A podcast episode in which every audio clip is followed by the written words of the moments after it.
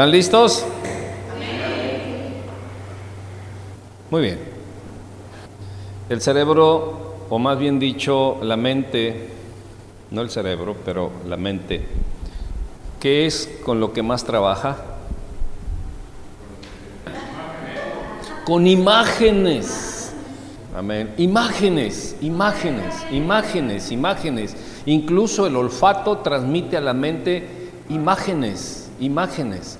A ver, ¿qué es lo que el olfato lleva a la mente y la mente qué hace cuando el olfato llega a la mente y le da imágenes?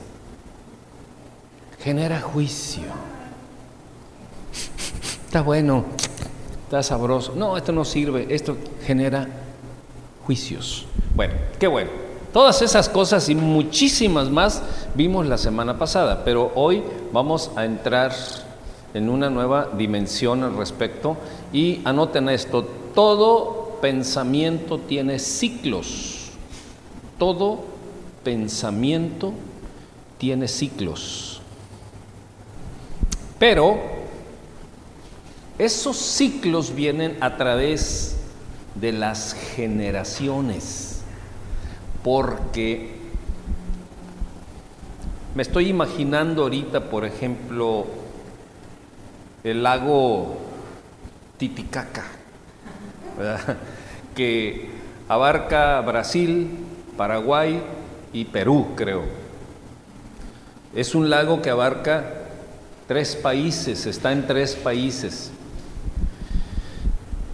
El pensamiento es algo así como un lago que viene de generaciones.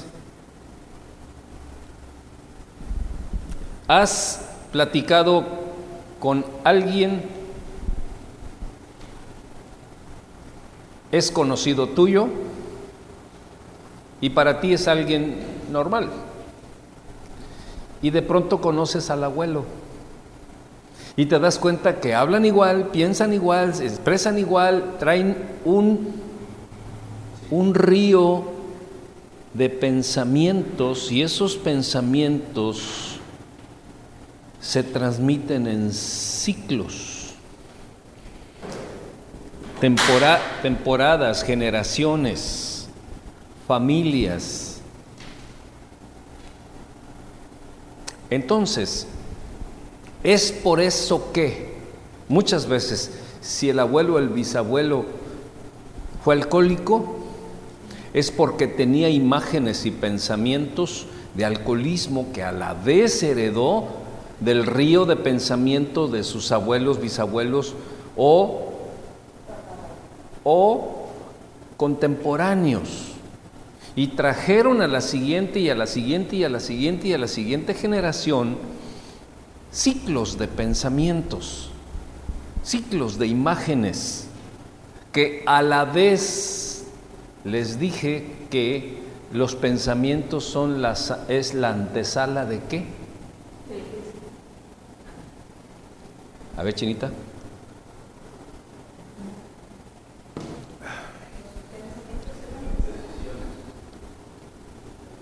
de nuestras acciones. Los pensamientos son la antesala de nuestras acciones. Todo lo que tú vas a accionar es porque antes lo enjuagaste. Aunque hay quienes ni piensan ni actúan, ¿no? Bueno, pues es otro tipo de, de personas. Entonces, todo pensamiento tiene ciclos y quiero explicarle por qué usted piensa, cómo piensa, por qué actúa como actúa y quiero, si me permite, explicarle el porqué de la vida que usted tiene. Fíjese hasta dónde me quiero meter. Quiero explicarle, otra vez se lo repito, quiero explicarle ¿Por qué usted piensa como piensa? Usted de repente no, no, no, no le han dicho algunos, algunos trucos que le dicen, a ver, piensa un número, tal, súmale cuánto, réstale tanto, te quedó el 7, ¿verdad? ¿Cómo lo hiciste? Bueno, Yo quiero que usted diga, ¿cómo lo hiciste? ¿Por qué? Porque quiero explicarle por qué usted piensa como piensa. ¿Por qué actúa como actúa? Y quiero que me permita explicarle el porqué de la vida que usted tiene. Y usted puede decir, oh, ya se va a meter con la familia, se va a meter con lo más íntimo, lo más profundo, ya nos va a balconear. Mucha gente no entiende, y no quiero que usted sea de esos, no entiende y se pregunta, ¿por qué soy así? ¿Cuántas veces usted se ha, se ha, dicho, qué bruto soy? No, no, no diga cuántas. Pero yo creo que más de una, más de dos. ¿Por qué soy así? ¿Por qué soy de tal forma? Y luego viene lo siguiente, ¿por qué mis hijos son así? Y luego nos hacemos preguntas, ¿por qué el viejo es así? Y, esa pregunta del por qué soy, por qué son mis hijos, por qué es el viejo, por qué el jefe es así, es una pregunta con agresión.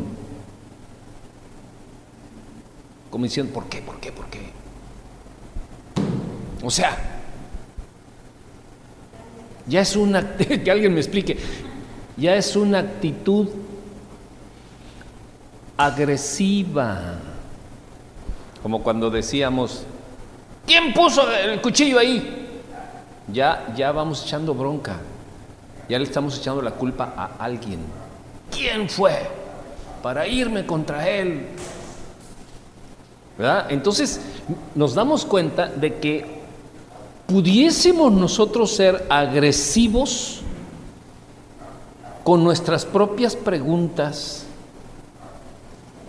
para con nosotros mismos para con la gente, para con nuestros más cercanos. La pregunta es agresiva.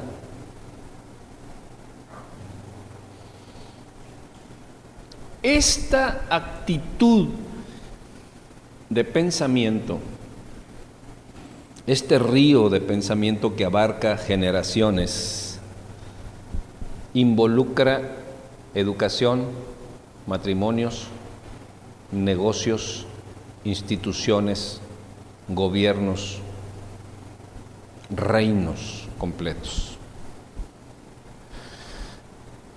Si tú viste la serie Crown, La Corona, para los que no hablan inglés, nos damos cuenta de que la reina, ¿cómo se llama? Chabelita, ¿va?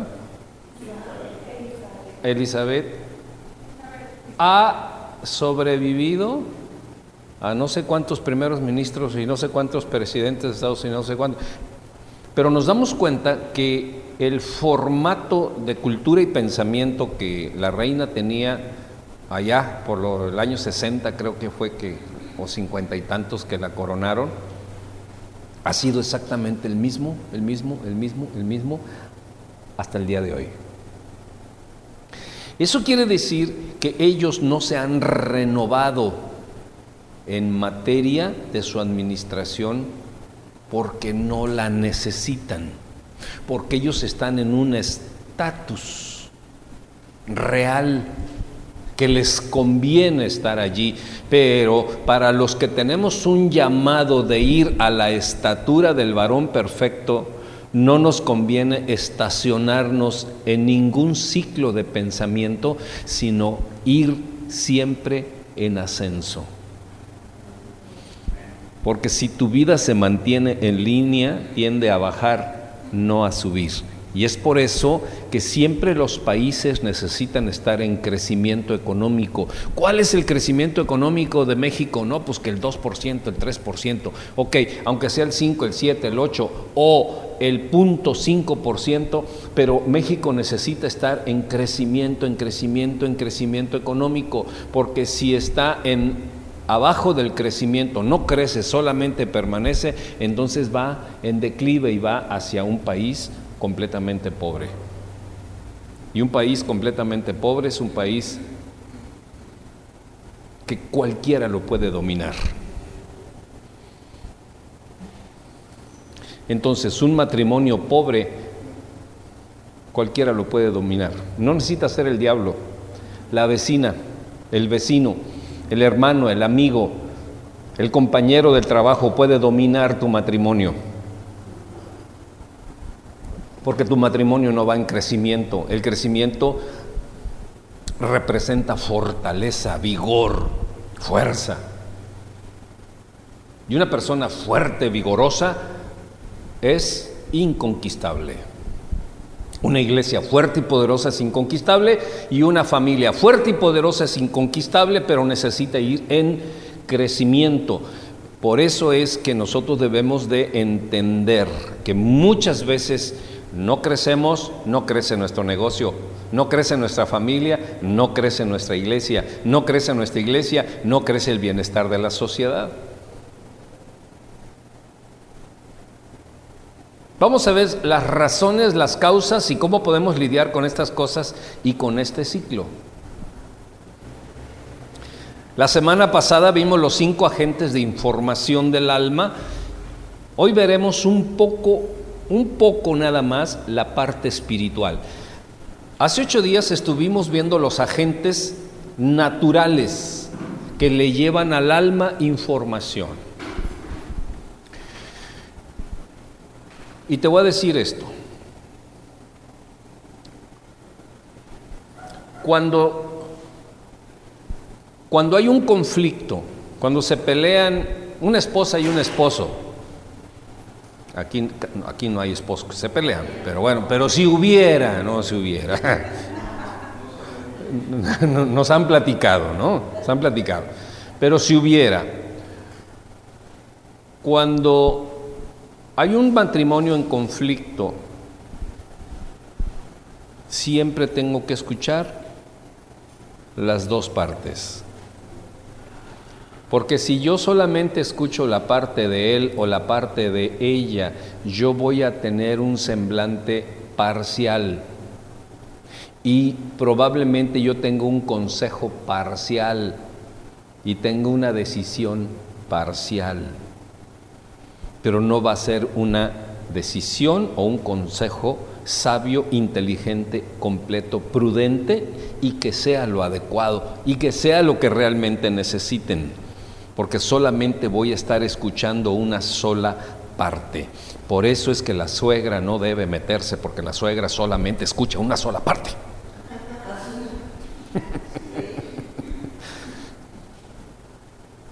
Entonces, tenemos el alma que es el agente, es la computadora ¿no? del, del, ser humano. Y tenemos los cinco agentes que vimos hace ocho días que le llevan toda la información al alma, pero toda, absolutamente toda la información que le llevan los cinco agentes al alma es una información 100% natural.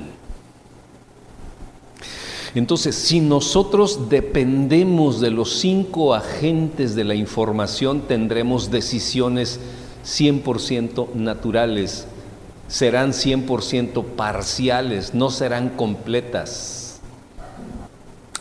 Y el problema es que la mayoría de la gente del mundo y la mayoría de la gente de la iglesia toma decisiones parciales. Lo que oyeron lo que vieron, lo que olieron, lo que tocaron y etcétera. ¿Ya viste al hermano? ¿Qué pasó? Qué viejo se ve, ¿verdad? De seguro la esposa no le da de comer. ¿Mm? ¿Qué fue lo que oíste? ¿O qué? y la persona dice, y lo vuelve a ver, la persona lo vuelve a ver, y sacó una decisión parcial de lo natural nada más y dice, oye de veras, no me había dado cuenta, es, hasta flaco se ve, ¿verdad? Esas ojeras no son por nada. Tomaste una decisión parcial, 100% natural. Las guerras las diferencias en el hogar, las diferencias en las iglesias, las diferencias económicas, las diferencias políticas, las diferencias en todos los sentidos es porque se toman decisiones parciales y en su mayoría 100% natural. Y vamos a meternos en el espíritu, porque siempre que la gente, la iglesia, la institución, la corporación, lo que sea, tome solamente decisiones naturales, está tomando decisiones viscerales, incompletas.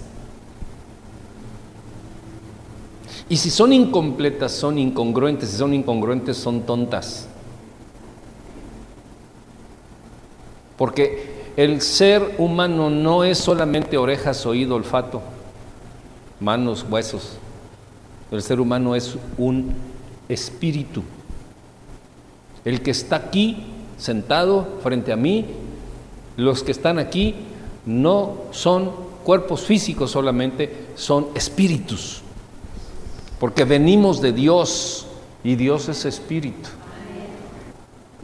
Entonces, si somos espíritu y tomamos decisiones exclusivamente naturales, ¿Le hace bien al espíritu? Claro que no. ¿Por qué? Porque es parcial. Porque no es espiritual. Porque no está completa. Porque no está bien balanceada. No está bien nutrida. No es inteligente. No es sabia. No es prudente. No es productiva. No es de bienestar. No es permanente. No es eterno. Y recuerden una cosa. Si lo que escuchas no es eterno, no es verdad. Porque toda verdad es eterna. Y lo que no es eterno no es verdadero. Y recuerdo que en una ocasión yo les decía, esa silla en la que está sentado no es verdadera.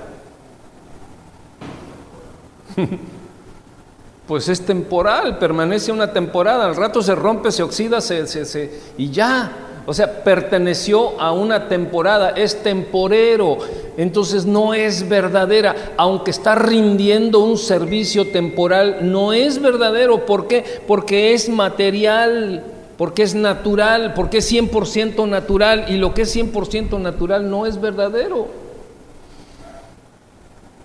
Y muchas veces nosotros nos metemos en mil problemas porque solamente vemos lo temporero.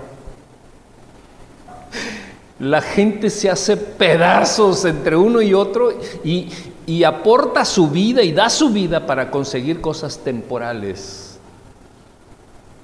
Toda mi vida y la involucré para comprar esta casa y, todo, y viene un ciclón y la tira. Invirtió su vida en algo temporal. Toda mi vida la invertí en mi familia y, los hijos crecen, se casan, se van y te quedas solo. ¿Por qué? Porque tu corazón todo estuvo puesto en algo temporal. Por eso dice la escritura, mirad las cosas de arriba, las cosas eternas, las cosas verdaderas, y vedas allá donde no entran los ladrones, ni roban, ni minan, ni hurtan, ni nada donde los tesoros del cielo son eternos.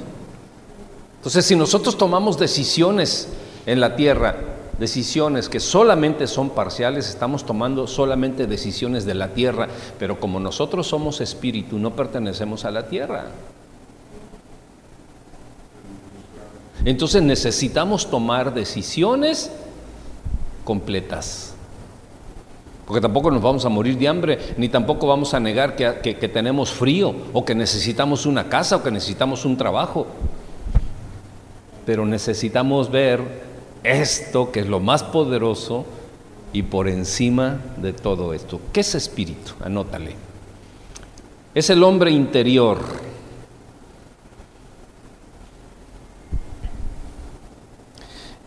Es la parte inmaterial o invisible del ser humano.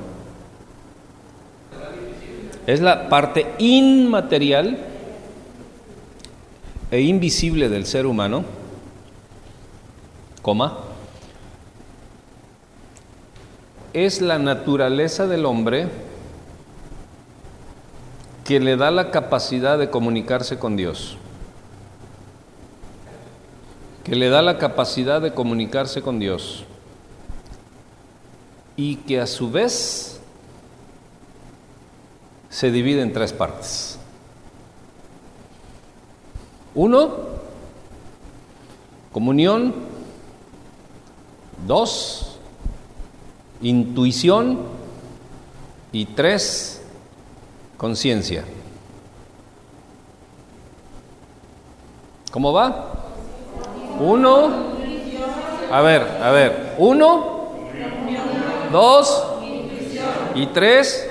Conciencia. Ok, vamos a la primera cita bíblica que aporte para todo esto. Proverbios 20, 27. Dice así la escritura, lámpara de Jehová es el espíritu del hombre. 20:27. Lámpara de Jehová es el espíritu del hombre. Ahí está, mira. La cual escudriña lo más profundo del corazón.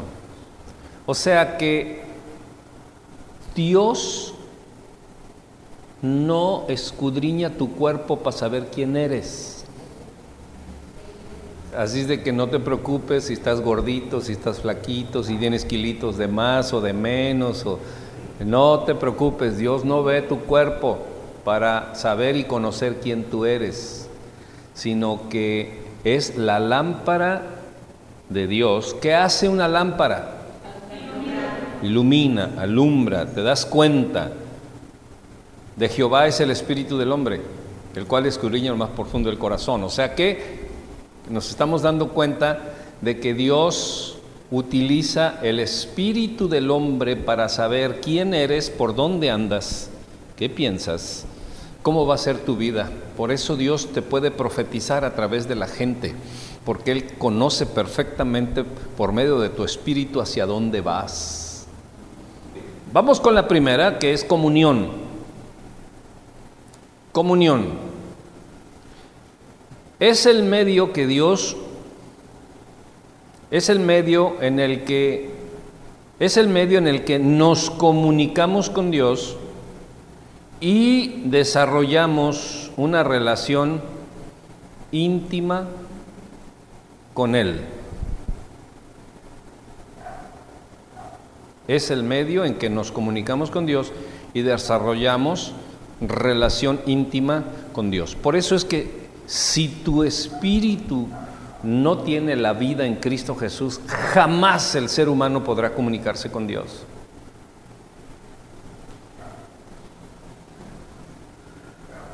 ¿Podrá comunicarse con seres espirituales? Sí, pero no con Dios. Porque Jesucristo dijo, yo soy la puerta. Yo soy la puerta.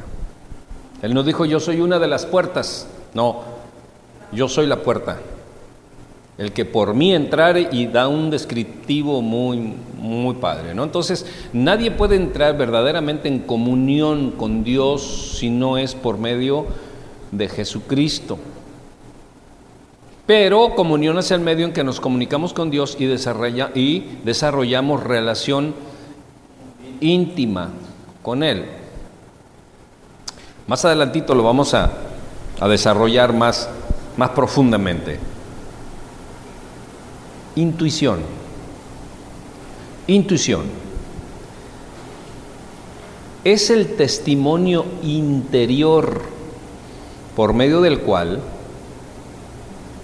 es el testimonio interior por medio del cual el Espíritu Santo nos guía y nos habla. Es el medio en el, perdón, es el testimonio interior por medio del cual el Espíritu Santo nos guía y nos habla. Es el conocimiento inmediato de una verdad.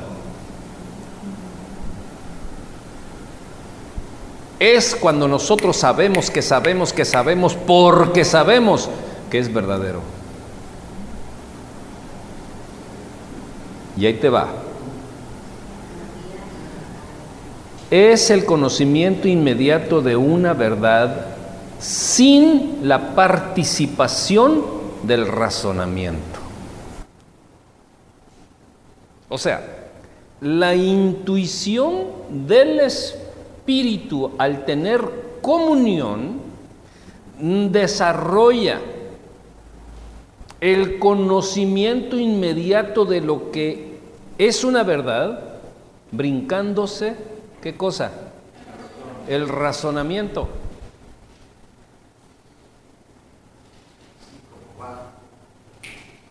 Es una revelación del Espíritu, que no necesitas conceptualizarla. Si alguien te pregunta, ¿vas a ir al cielo? Claro. ¿La razonaste? No, porque es una revelación en el Espíritu. Es el milagro de la salvación es una revelación del Espíritu a mi espíritu de que soy salvo. Y si alguien trata de venir y decirte, no, no es cierto, eh, tú no eres salvo, eh, porque tú este, la vez pasada le, mentiste a doña Chole, hiciste esto, bueno, sí tengo errores y puedo mentir, pero yo soy salvo, porque la revelación de una verdad, del conocimiento inmediato de que es verdadero, me fue dado y esa intuición del Espíritu no necesita el razonamiento. Y es por eso que muchas veces a las personas que les encanta razonar las cosas, una persona salva, hija de Dios, no le puede decir y explicar con palabras que va al cielo y que es salvo. ¿Por qué? Porque es una expresión de la intuición del Espíritu. ¿Y por qué eres salvo? Pues porque soy salvo. Dios perdonó mi, pecado y me entregué a Cristo Jesús. Y ellos no pueden en sus razonamientos entender por qué Cristo Jesús fue a la cruz y derramó su sangre, porque no saben cuál es el valor de esta justicia. Y que sin embargo, cuando alguien verdaderamente se arrepiente de su pecado delante del Señor, le es dada la revelación de la salvación que está por encima del razonamiento. Y es ahí donde los que son los reyes del razonamiento dicen, religiosos, te lavaron el coco.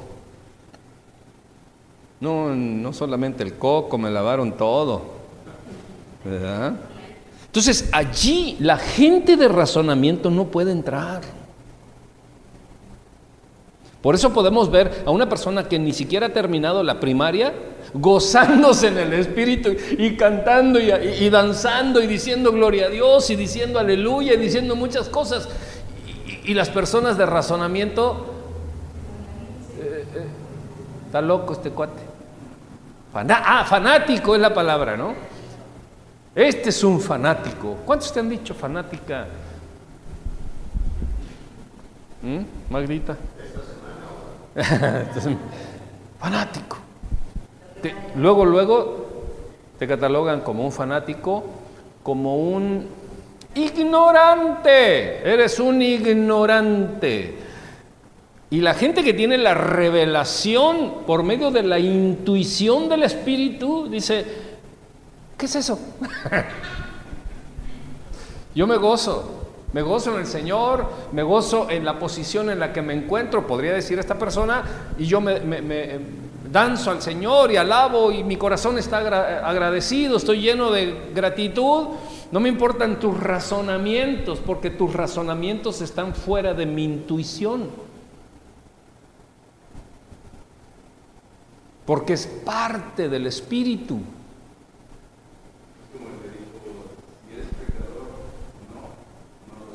Exacto. Sí, Señor Jesucristo sana a un, a un ciego. Y le querían forzar, los de razonamiento le querían forzar diciendo, di, di que el que te sanó era pecador. Dice, pues mira, yo creo que era del DF porque dijo, la neta. dijo, mira, ¿sabes qué?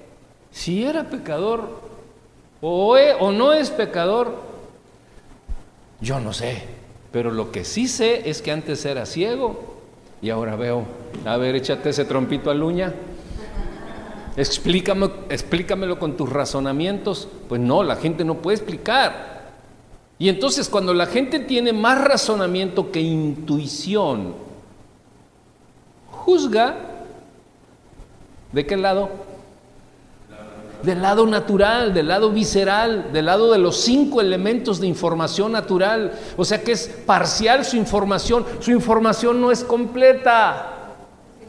Y como su información no es completa, es totalmente falsa. No hay verdades a medias. O es verdad o es mentira. Y la verdad tiene que ser completa para ser verdad. ¿Me estoy dando a entender? Sí. Ok. Así como que veo que están cachando el cambio.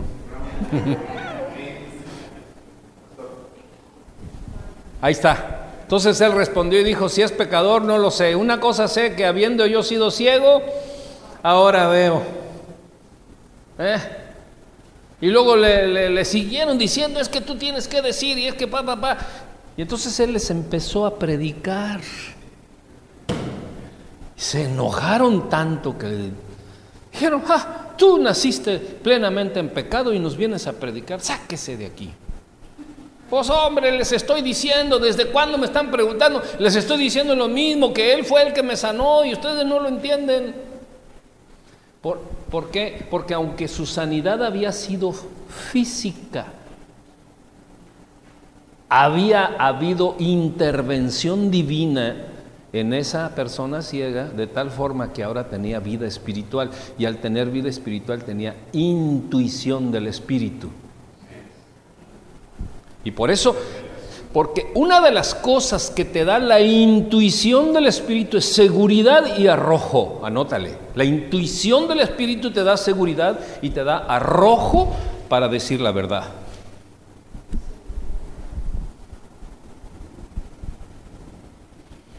Por eso es que nosotros podemos ver a personas en la calle predicando del Evangelio y diciendo que Cristo viene y esto y esto porque tienen una revelación de la intuición, por medio de la intuición de la verdad que no puede ser razonada.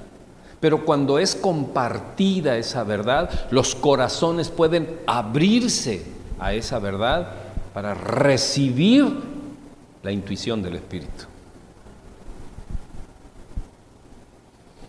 Por eso, en ocasión, y en muchas ocasiones, y este testimonio puede ser de mucha gente, pero yo conozco a una persona que fue a la iglesia porque andaba detrás de una muchacha de la iglesia. Entonces le gustaba la muchacha, pero no se animaba a ir solo y entonces agarró un compañero, oye, dijo este, acompáñame. ¿A dónde? Pues ahí con los aleluyas. No, ahí no me voy a meter yo, ¿cómo crees? Oh, dices que hay una muchacha que me gusta y tiene una amiga. Ah, bueno, dijo, entonces sí ya cambia, ¿verdad? Y dice que llegaron a, la, congregación y estaba el, el, predicador ahí predicando. Empezó a hablar de la palabra y todo, ¿no? Y entonces él dijo, el que quiera recibir a Cristo, venga al frente. Dice que él buscó a la muchacha y no la encontró. Entonces se fue acercando, se fue yendo hacia el frente, tratando de buscar a la muchacha y no, no, no la veía. Y cuando, eh, cuando ya estaba más o menos ahí como a tres filas del, del frente, el predicador dijo, el que quiera recibir a Cristo en su corazón, venga aquí al frente. Dijo, eso cayó a mi espíritu. No sé cómo, pero yo ya estaba ahí al frente. Dijo, y yo no sé ni qué hice, pero cuando me dijeron que si quería recibir, yo dije que sí. Y yo dije, levanten la mano y levanté la mano. Repitan conmigo y repetí. Dijo, pasaron como ocho días y yo no sabía ni qué había hecho. Dice, pero la intuición del Espíritu empezó a revelarme cosas del Espíritu. que ni él mismo, ni él mismo podía entender del por qué ahora pensaba así, del por qué ahora tenía este, este, estas verdades, estas revelaciones. Y empezó él a, él a sentir un redarguir de sus errores, de sus pecados, de sus desviaciones, de sus desvaríos, de sus mentiras, de sus traiciones. Y él, en esa revelación, en ese ejercicio de la intuición del Espíritu, él fue ministrado directamente por el Espíritu. Y esto está fuera de qué? Del razonamiento. Y sí se casó con la, con la muchacha. Pues no, él no se casó, el que se casó fue el amigo con la otra. No, no. No, sí se casó él con, con tienen tres hijos. Entonces, entendemos, porque no, no quise ahondar mucho en la comunión porque hemos platicado mucho durante el desarrollo de estos años aquí acerca de la comunión con el Espíritu, la común unión, tener en común las cosas con Dios. Pero la intuición es tan importante que porque hace a un lado el razonamiento y el razonamiento ¿dónde está? En la mente.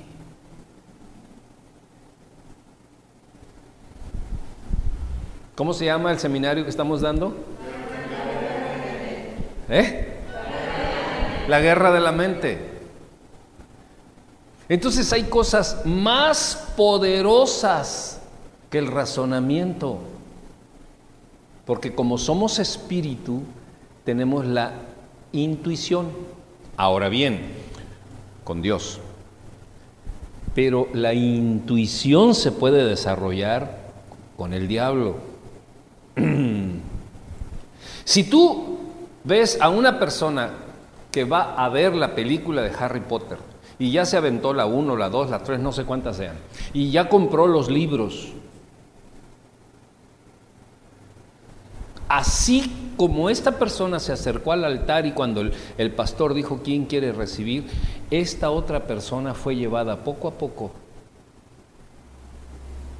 a una andancia espiritual sin Dios. ¿Por qué? Porque somos qué? Porque somos espíritu. Y porque Satanás también es qué? Es espíritu. Entonces, este tipo de personas, ¿qué es lo que ahora van a ver? Van a ver más películas de brujería. Van a, ¿Por qué? Porque se les va a desarrollar una intuición de brujería y de oscuridad y de maldad. Así es de que cuiden qué es lo que ven sus hijos.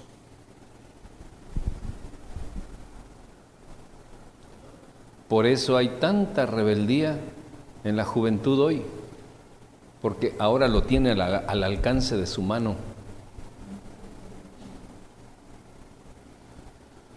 Así como los que venimos a la iglesia y conocemos y queremos saber más de Dios y del Espíritu de Dios y tenemos las intuiciones gloriosas del Espíritu, así la gente que ha desarrollado intuición con espíritus de maldad, desarrollan también una capacidad impresionante para expresar el mal a través de la intuición del espíritu de las tinieblas.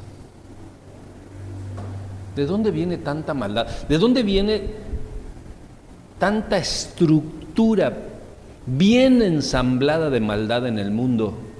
De la intuición del hombre con el mal. Porque recuerden una cosa, la mente solamente tiene la capacidad de fabricar pensamientos. Pero la mente no tiene la capacidad de la intuición.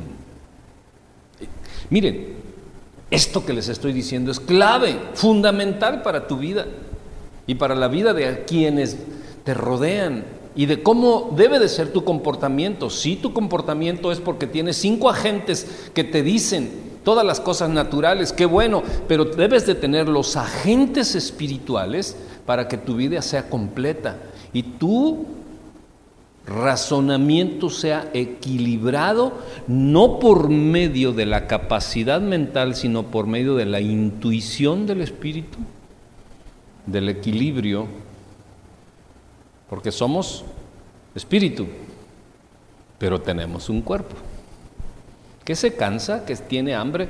Por cierto, ya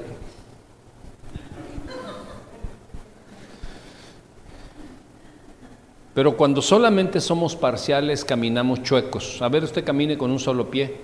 Yo me cansé de caminar con uno solo y andaba con muleta y todo, ¿no? Y ahora, pues mira, ahora traigo botas de minero porque me recomendaron que las botas altas para que amarre, para que asegure el tobillo ¿no? del, del pie.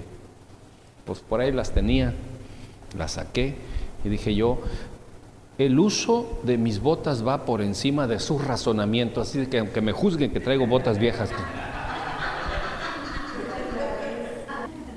Romanos 8:14 dice, porque todos los que son guiados por el Espíritu de Dios, estos son qué cosa? Hijos de Dios. 8.14, Romanos 8.14. Porque todos los que son guiados por el Espíritu de Dios, estos son hijos de Dios. O sea que los que no son guiados por el Espíritu de Dios, ¿qué son?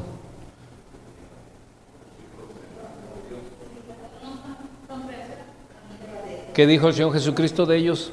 Pero vosotros sois hijos del diablo. Se oye feo y dices, eso se oye religioso, pastor. Pues se oiga religioso o no, pero es una verdad completa. Porque en primer lugar la dijo el Señor Jesucristo, en segundo lugar estamos viendo en Romanos 8:14, por la intuición del Espíritu en la persona de Pablo, porque todos los que son guiados por el Espíritu de Dios, estos son hijos de Dios. Y dice el 15, pues no habéis recibido el espíritu de esclavitud para estar otra vez en temor. ¿Cuántos tienen miedo del COVID? No vinieron, ok. Sino que habéis recibido el espíritu de adopción por el cual clamamos, Abba Padre.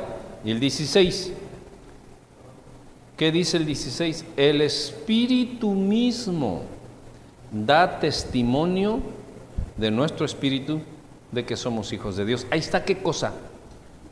La intuición, que forma parte de nuestro espíritu. Para que empecemos a darnos cuenta qué tanto andamos por la intuición. O si somos viscerales en nuestras decisiones. Solamente oímos un insulto y ya estamos prestos, ¿no? Sin haber tenido una intuición del Espíritu. Por supuesto, por eso les daba yo el ejemplo de los seguidores de Harry Potter. Desarrollan una intuición de qué lado? El lado oscuro. Por eso es que si nosotros andamos en las ondas de la carne, vamos a ver cuál es la intuición que se ha desarrollado en nosotros. O sea, esto está grueso, la gente no lo sabe, la gente viene a la iglesia, alaba, adora y se va. Pero no hay un cambio en su vida, ¿por qué? Porque probablemente no sabe que está haciendo, o sea, que no sabe que está guiando su vida por su intuición que no es necesariamente la que viene del Espíritu de Dios, sino al solo hecho de ser una capacidad del Espíritu la está desarrollando como bien le parezca. Como decías, así como, como le convenga. Así como el cuerpo tiene ojos y no puede dejar de ver. El cuerpo tiene olfato y no, deja, no puede dejar de qué? De oler. ¿Por qué? Porque son facultades del cuerpo. Así la intuición es una facultad del espíritu. Pero depende de primero la comunión, con quién tengas comunión. Si al meterte en la película 1, 2, 3 y no sé cuántas de Harry Potter y comprar los libros, tomo 1, tomo 2 y todo, desarrollaste una comunión con quién? Con el chanclas, con el diablo. Es obvio que la intuición de tu espíritu se va a desarrollar de acuerdo a esa comunión. Exacto. Así es. Como el cuerpo. El cuerpo tiene pies y ¿para qué? ¿Para qué quiere los pies? Pues para andar, ojos para ver. El espíritu tiene intuición, pero depende de con quién tengas comunión, es esa intuición.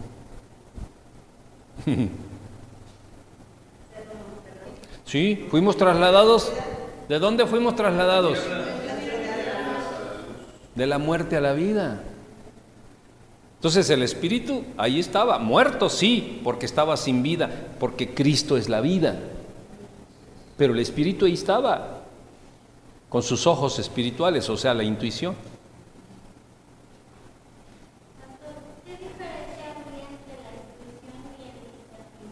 Mucha, mucha. El discernimiento forma parte de un don espiritual. Y la intuición forma parte del espíritu mismo del hombre. Viene de la comunión y del desarrollo de la intuición y del desarrollo de los dones y del que da los dones, porque aquí dice la escritura que Dios repartió dones conforme a qué? A la capacidad de la gente. Entonces, si tú quieres que Dios te dé más dones, tienes que desarrollar tu capacidad. Porque hay quienes quieren muchos dones pero no han desarrollado la capacidad, siguen siendo niños. Vienen a la iglesia cuando quieren, hacen lo que quieren, diezman cuando quieren, o no diezman, o no obedecen, no se someten, no están bajo cobertura, no, nada. Entonces siguen siendo niños. No puede, Dios no le puede seguir dando dones a los niños. Tienes que crecer, tienes que desarrollar una capacidad y entonces Dios empieza a llenar la canasta.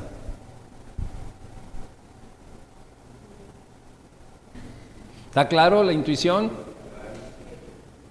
¿Te das cuenta por qué batallamos con la gente que ha desarrollado una intuición al revés?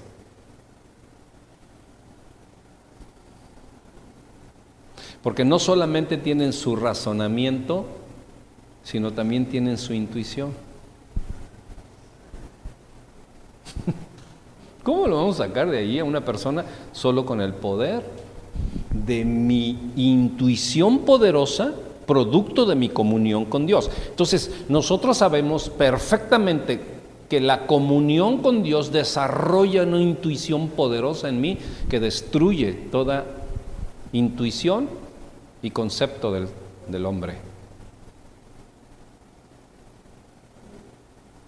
Pero mientras nosotros no desarrollemos la comunión y la intuición esté cortita, Imagínate, el vecino se aventó todos los de Harry Potter y el Señor de los Anillos y no sé qué tantas cosas de brujería, se metió, desarrolló una intuición en las tinieblas impresionante y yo, aunque soy cristiano y mi nombre está escrito en el libro de la vida, no he desarrollado una intuición porque no tengo una comunión constante con el Espíritu Santo de Dios.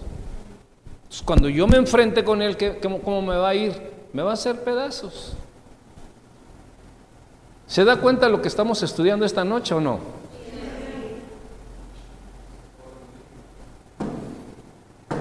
Último punto del espíritu, aunque tiene muchos, pero el último que vamos a ver hoy. Conciencia. Es el medio que nos permite distinguir entre el bien y el mal. Así, sencillito. Es el medio que nos, que nos permite distinguir entre el bien y el mal. Es que tú no tienes conciencia. ¿Mm? ¿Qué le están diciendo? Inconsciente, sí. Lo que, lo que realmente le está diciendo es que Eres una persona, o sea, cuando, cuando está inclinándose hacia las cosas malas, que es normalmente cuando se les dice inconsciente, es eh, decirles, es que eres un perverso, es, que eres un malo. Bueno, de plano no tienes conciencia. O sea, de plano no sabes definir lo que es bueno y lo que es malo, aunque la gente que dice inconsciente ni siquiera sabe qué es lo que le está diciendo. La conciencia es el medio que Dios utiliza para guiarnos y para que podamos escoger correctamente. Correctamente.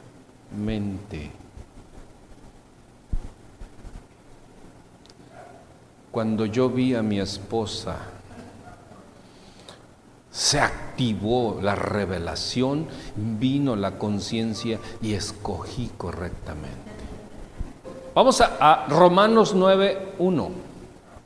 Dice Romanos 9.1, verdad digo en Cristo, no miento. Y mi conciencia me da testimonio en el Espíritu Santo. Entonces, regularmente cuando nos equivocamos es porque no tenemos conciencia aunque la palabra quiere decir con ciencia o sin ciencia. ¿Qué es la ciencia? El estudio de las profundidades para sacar a la superficie la verdad oculta y un desarrollo más, ¿no? Según la filosofía.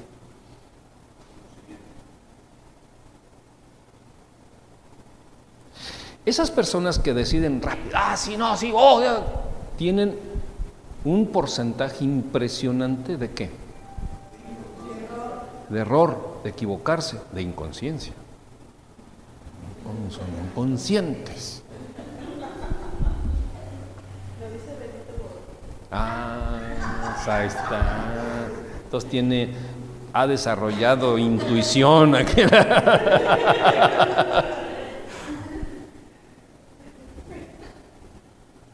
Muy bien, entonces, si tengo comunión si tengo intuición, ¿cómo va a ser mi conciencia? Acertada, correcta, perfecta. Mis actitudes, mis acciones, mis palabras, mi matrimonio, mi negocio, eh, todo, mi hogar, mi ambiente del hogar va a ser próspero, glorioso porque todo lo que tiene decisiones correctas trae la gloria de Dios, anótelo. Todas las decisiones correctas traen la gloria de Dios. Usted quiere que su hogar esté lleno de la gloria de Dios, tome decisiones correctas. Y para tomar decisiones correctas no necesita usted el razonamiento de los hombres, usted necesita la comunión con Dios, el desarrollo de la intuición para entonces tener conciencia de lo que es el bien y el mal, porque hoy en día necesitamos más que nunca, siempre, pero hoy en día más que nunca la comunión con Dios, el desarrollo de la intuición para tener una conciencia filosa, para poder discernir correctamente lo que es bueno y lo que es malo, porque hoy en día a lo bueno se le dice malo y a lo malo bueno, y, la gente que no tiene conciencia, ni intuición, ni comunión, dice, bueno, pues unos dicen una cosa y otro cosa, perdón, y otros dicen otro, ya, ya no sabe uno ni qué y se queda sin decisión.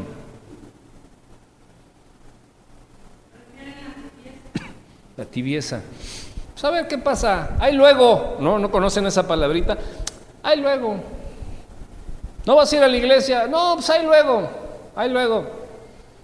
¿Por qué? Porque no hay conciencia, no hay el desarrollo de una intuición. ¿Por qué no hay un desarrollo de una intuición? Porque no hay comunión. Sin embargo, el que se aventó las cinco películas, ¿cuántas películas son de Harry Potter? ¿No saben? Ocho. El que se aventó las ocho películas de Harry Potter y se aventó los ocho libros y los lee y los consulta y está en comunión y desarrolla una intuición y desarrolla también una conciencia equivocada completamente. Va a ser una conciencia acertada para las tinieblas, pero equivocada para la luz y la verdad. Certeros en la maldad, pero errados en la verdad. Fíjense lo que les estoy diciendo. Porque muchas veces nosotros podemos estar en la lela, dejando que la vida pase, que los años pasen. Mira, con que yo tenga para la papa y ya. ¿eh? Con que yo tenga una casita, un techito, un perrito, un gatito, y más ahora que hace frío. Con que tenga la cobija del tigre.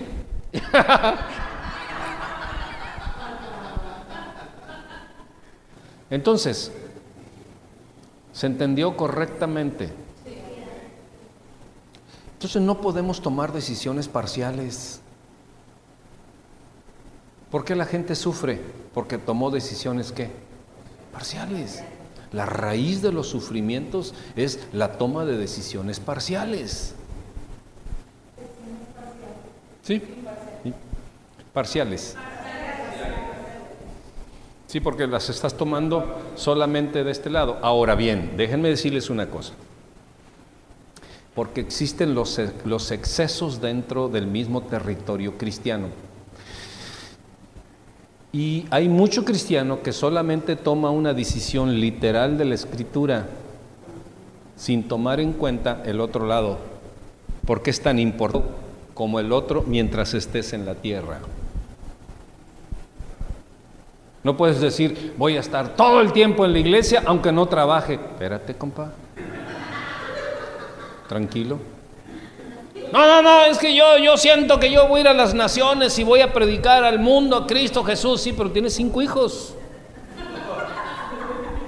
Mm, tienes que seguir colocando antenas. No, entonces tiene que haber un equilibrio. Dios sabe correctamente lo que se va a desarrollar en tu intuición para que no tengas efecto en las cosas naturales sino bendición, porque lo que sucede en el mundo de la intuición espiritual con Dios va a bendecir abundantemente lo natural. Y hay un equilibrio glorioso, perfecto. Por eso yo digo que tengo una familia y en mis ratos libres trabajo.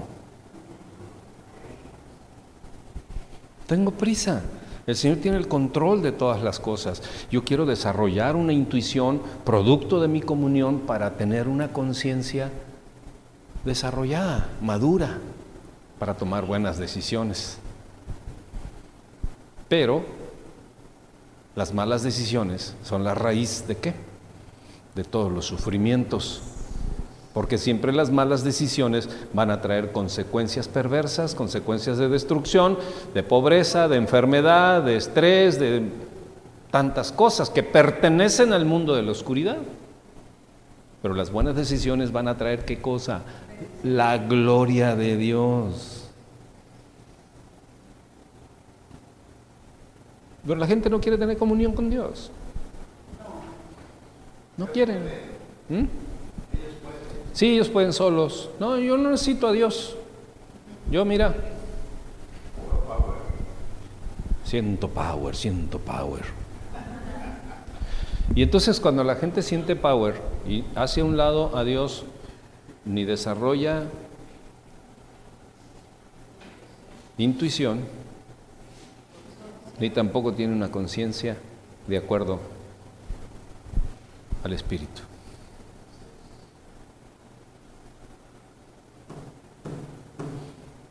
Seguimos? Diga conmigo, esto se va a poner bueno. Ahora, ahora sí, mujer, llegando a la casa vas a ver. Vas a ver lo que es una buena conciencia.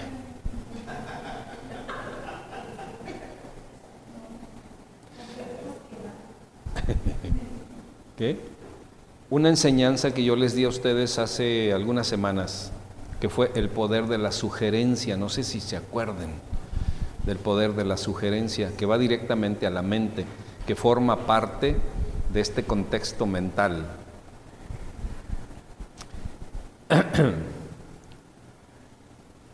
El mundo lo que constantemente está haciendo, constante, constante, constante, 24 horas al día, es sugerirte cosas. Y vamos a ver el poder que tiene la sugerencia.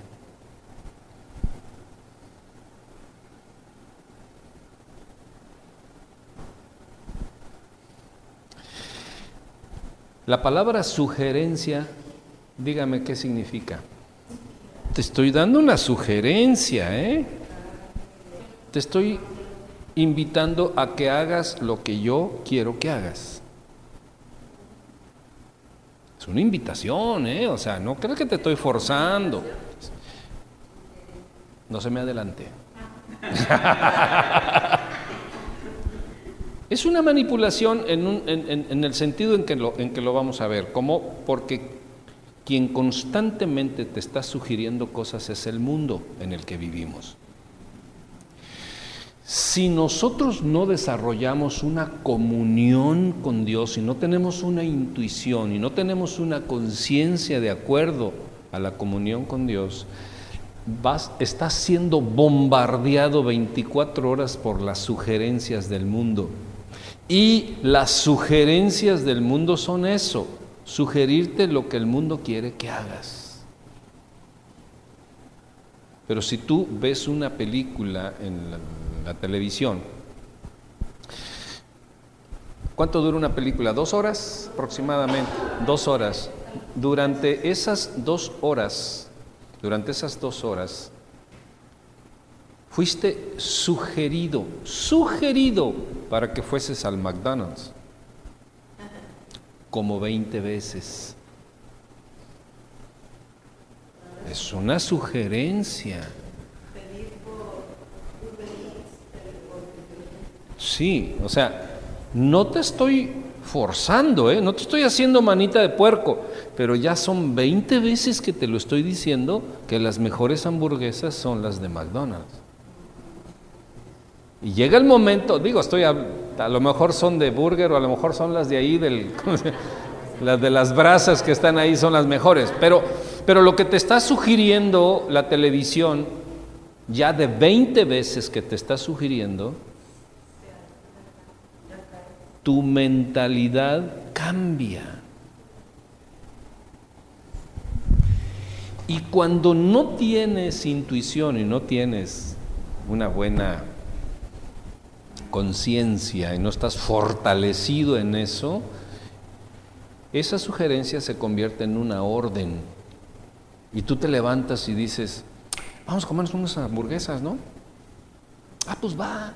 ¿De cuáles? Con chilito y con él. Sí, vámonos. Y ya fuiste obligado a hacer algo que se te sugirió. Fíjense, ¿dónde estamos entrando? El mundo 24 horas nos está sugiriendo cosas. ¿Mm?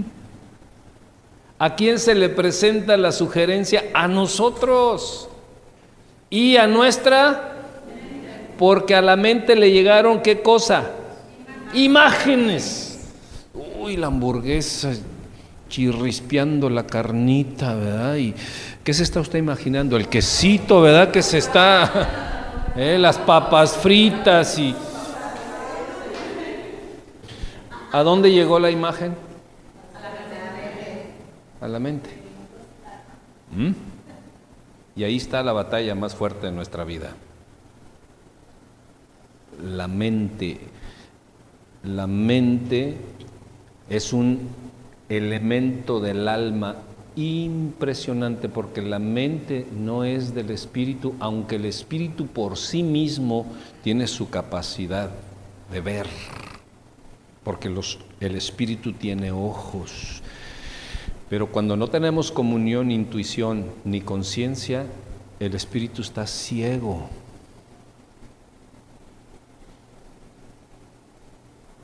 Y no podemos ver la verdad eterna de Dios, ni lo que nos conviene hacer aquí en la tierra. Cuando estamos siendo bombardeados por sugerencias, somos obligados a primero disparar y después correr y poner el pato enfrente.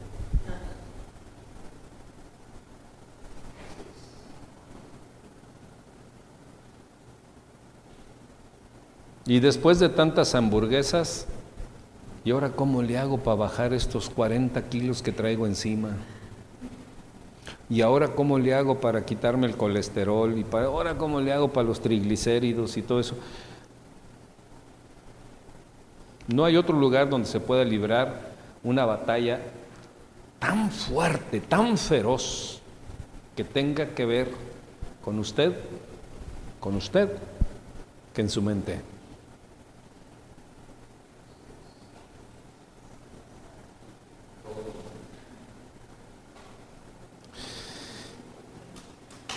Ni las batallas espirituales, porque según Dios, él pelea nuestras batallas. Pero no hay batalla más férrea, más frontal que la batalla de la mente. Y cuando no tenemos comunión, intuición y conciencia de Dios, siempre caemos en los mismos errores. Tenemos años cometiendo los mismos errores las mismas. Tropecé de nuevo y con la misma piedra. Oye, ahora vine musical.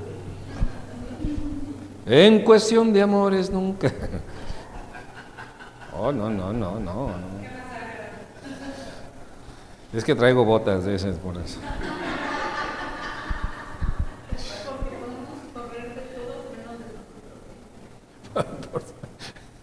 Por supuesto.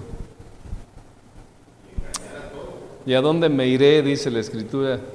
Si subiere a la montaña, bajare al, mar, me subiera a las nubes, aún hiciere mi estrado por aquí, por allá, no puedo huir de ti.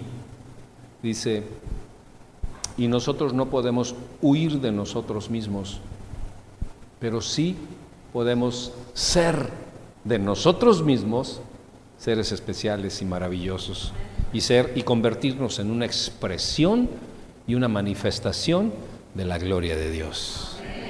Que eso es de lo que se trata este seminario, para que tú no te quedes solamente en la guerra de la mente.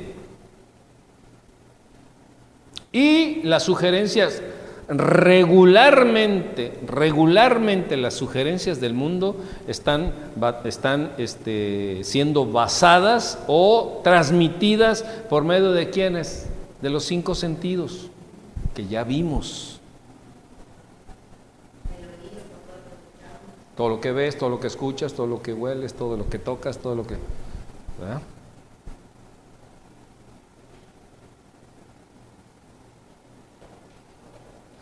Va a terminar, porque ahora sí nos vamos con qué te quedas.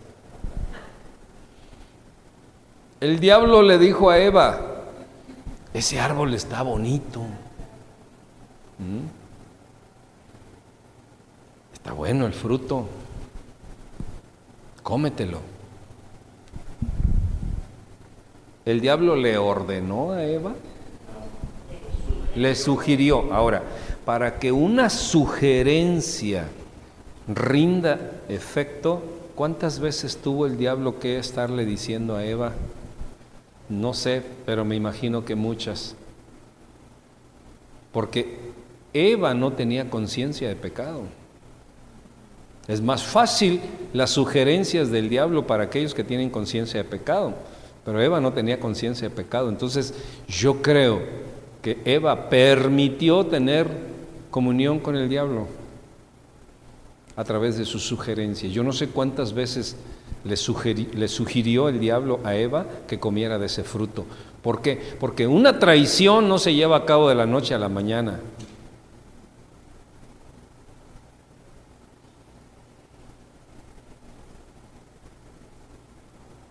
Una desobediencia no se lleva a cabo de la noche a la mañana. Un abandonar la iglesia no se lleva de la, noche a la mañana, sino en base a constantes sugerencias.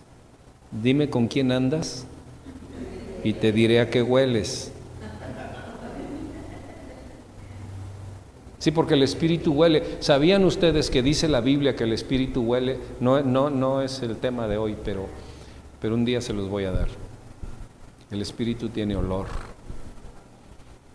Así como los que no se bañan tienen un olor.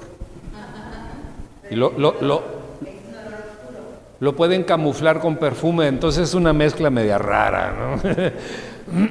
Pero los que tienen la intuición de la limpieza, rápido se dan cuenta, ¿no?